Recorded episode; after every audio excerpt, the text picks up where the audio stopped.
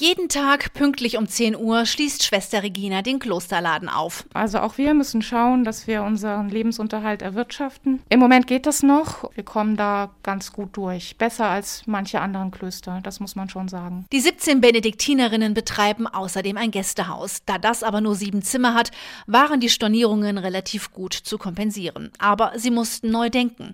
Der Klosterladen an sich läuft gut. Da sind wir ein Wirtschaftsbetrieb im Grunde wie jeder andere. Der Einzelhandel ist natürlich stärker betroffen als der Onlinehandel. Wir haben beide Standbeine und können das ein bisschen ausgleichen. Aber auch wir müssen natürlich immer schauen, wir haben einige Angestellte, dass wir die bezahlen können. Sie haben auch in anderer Hinsicht schnell reagiert, weil sie versuchen, so gut wie keine Außenkontakte zu haben, um vor allem die älteren Mitschwestern zu schützen, haben sie dieses Jahr darauf verzichtet, gemeinsam mit einer Bäckerei aus der Nachbarschaft die traditionsreichen Nonnenseufzer zu backen. Eine echte fuldische Weihnachtsspezialität aus dem frühen 17. Jahrhundert.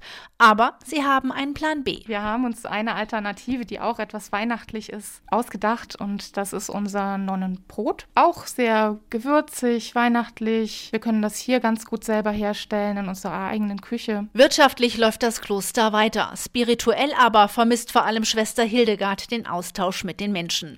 Sie betreut seit vielen Jahren die Pforte, die zurzeit immer weniger besucht wird. Da steht ein Tisch mit Stühlen und der soll einladen zum Verweilen, auch um miteinander ins Gespräch zu kommen. Das wird normalerweise sehr gerne genutzt, ja, von allen möglichen Menschen. Und jetzt in diesen Corona-Zeiten habe ich da ein bisschen umdenken müssen.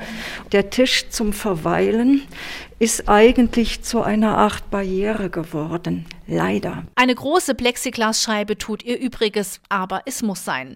Dennoch, wer einen spirituellen Impuls braucht oder einfach nur mal reden möchte, die Pforte hier ist trotz Corona für jeden offen.